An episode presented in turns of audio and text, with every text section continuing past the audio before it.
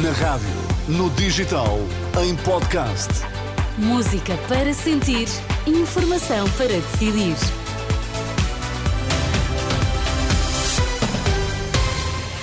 E vamos saber que temas marcam a edição das nove aqui na Renascença. André Rodrigues, bom dia. Olá, bom dia Inês. Dois mortos, oito feridos, balanço de um acidente grave esta manhã no Alentejo. Por falta de dinheiro, há crianças sem acesso a cuidados de saúde. E no desporto, João Fonseca, bom dia. Inês, bom dia. A semana desportiva começa com clássico em Alvalade e sorteio das competições europeias. Vamos lá então, um dia com as máximas a chegarem aos 14 graus no Porto, 14 em Lisboa e 17 em Faro.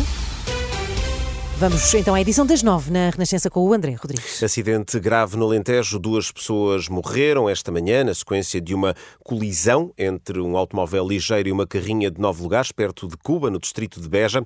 Há ainda registro de um ferido grave e sete ligeiros. São dados confirmados à Renascença pelo Comando Subregional do Baixo Alentejo da Proteção Civil.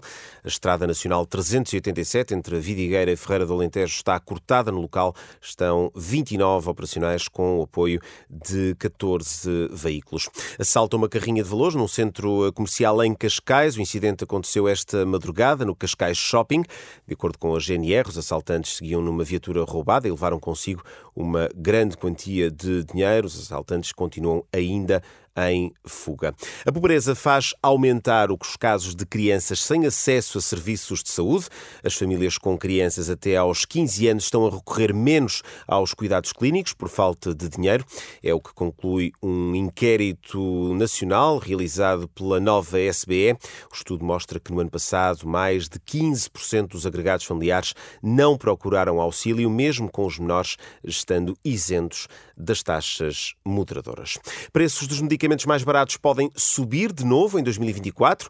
O objetivo é evitar rupturas de stocks, é a convicção da presidente da Associação Nacional das Farmácias. A Renascença, Emma Paulino, esclarece que a média dos preços dos medicamentos deverá baixar, mas poderá haver uma exceção para os produtos mais baratos tal como aconteceu no ano passado. O ano passado, aquilo que foi permitido foi para os medicamentos mais baratos haver ali uma atualização que não excedeu os 5% para os medicamentos de mais baixo preço, porque é uma medida importante para garantir que esses medicamentos se mantenham no mercado. Portanto, eu tenho alguma expectativa que possa, em 2024, também proceder a uma atualização Emma Paulino, da Associação Nacional das Farmácias, que debate esta segunda-feira a escassez de medicamentos e a forma como os farmacêuticos poderão ser parte da solução. Portugal tem meio milhão de cidadãos estrangeiros à espera de verem a sua situação regularizada. O número é avançado à Renascença pelo presidente da Fundação Francisco Manuel dos Santos, declarações que já aqui escutamos, no dia em que a Pordata revela um retrato estatístico sobre a imigração. No ano passado, viviam no país 800 mil estrangeiros, um em cada três em risco de pobreza. As estatísticas mostram ainda que a taxa de desemprego da população estrangeira representa mais do dobro da média nacional. Não basta aos políticos fazerem promessas com vista às eleições de 10 de março. A Federação Nacional da Educação desafia os líderes partidários a assinarem um compromisso sobre o que se propõem fazer para o setor, documento que seguirá ainda esta manhã para as sedes partidárias.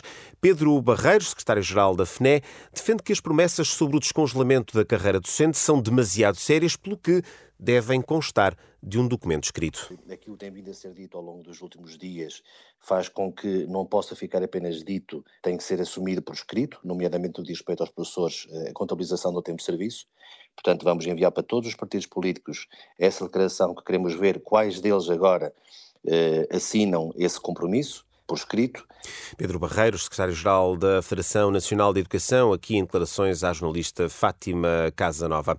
Agora, a atualidade esportiva, João Fonseca, Sporting e Porto em Alvalade, na luta pela liderança.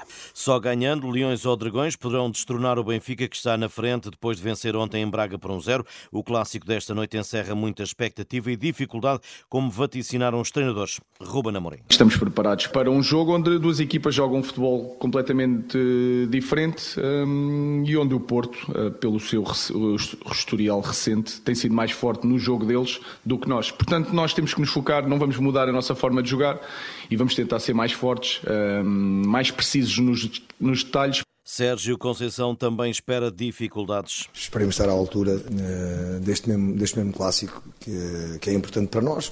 Um rival direto, uh, onde eu digo, costumo dizer que vale seis pontos, são três que ganhamos e três que não deixamos ganhar o adversário.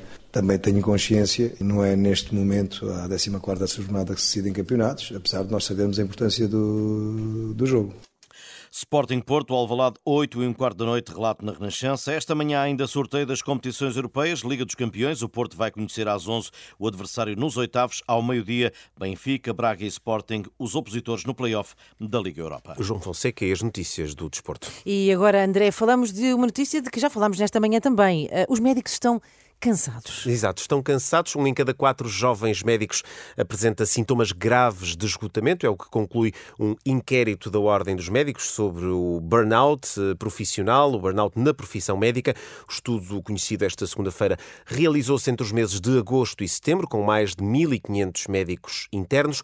Um quarto desses clínicos está em situação grave de esgotamento. Carlos Cortes, o bastonário da Ordem dos Médicos, fala de um número que reflete a realidade no terreno. 25% dos médicos já expressam sintomas graves de burnout e metade correm risco de vir a desenvolver o burnout sobre todas as suas formas, nomeadamente a exaustão emocional, a desumanização, despersonalização e a perda de realização profissional. Portanto, isto são dados eh, preocupantes junto dos médicos internos, que pode explicar também o facto de 406 vagas para a especialidade não terem sido ocupadas no concurso recente para as especialidades. Este estudo indica, por outro lado, que os internos não conseguem fazer a formação necessária e têm muitas horas de trabalho extraordinário. Cerca de 85% dos médicos internos fazem horas extraordinárias e, em média, eles trabalham 53 horas por semana.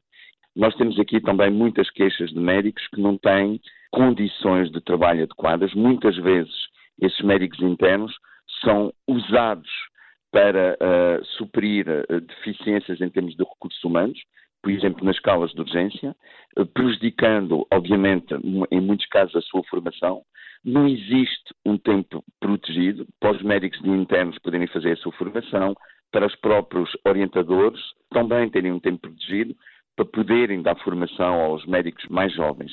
As denúncias do bastonário da Ordem dos Médicos, Carlos Cortes, aqui ouvido por Liliana Monteiro, no dia em que é conhecido este estudo que dá conta de casos graves de burnout entre os médicos mais jovens e, Inês, uma das conclusões uhum. mais preocupantes, um em cada três médicos internos já iniciou tratamento psicológico por causa desta pressão que enfrentam, fruto da instabilidade que é por nós uh, conhecida, a instabilidade que, que se vive tanto, claro, claro. no Serviço Nacional de Saúde. Muito bem, André, são nove e sete, até já.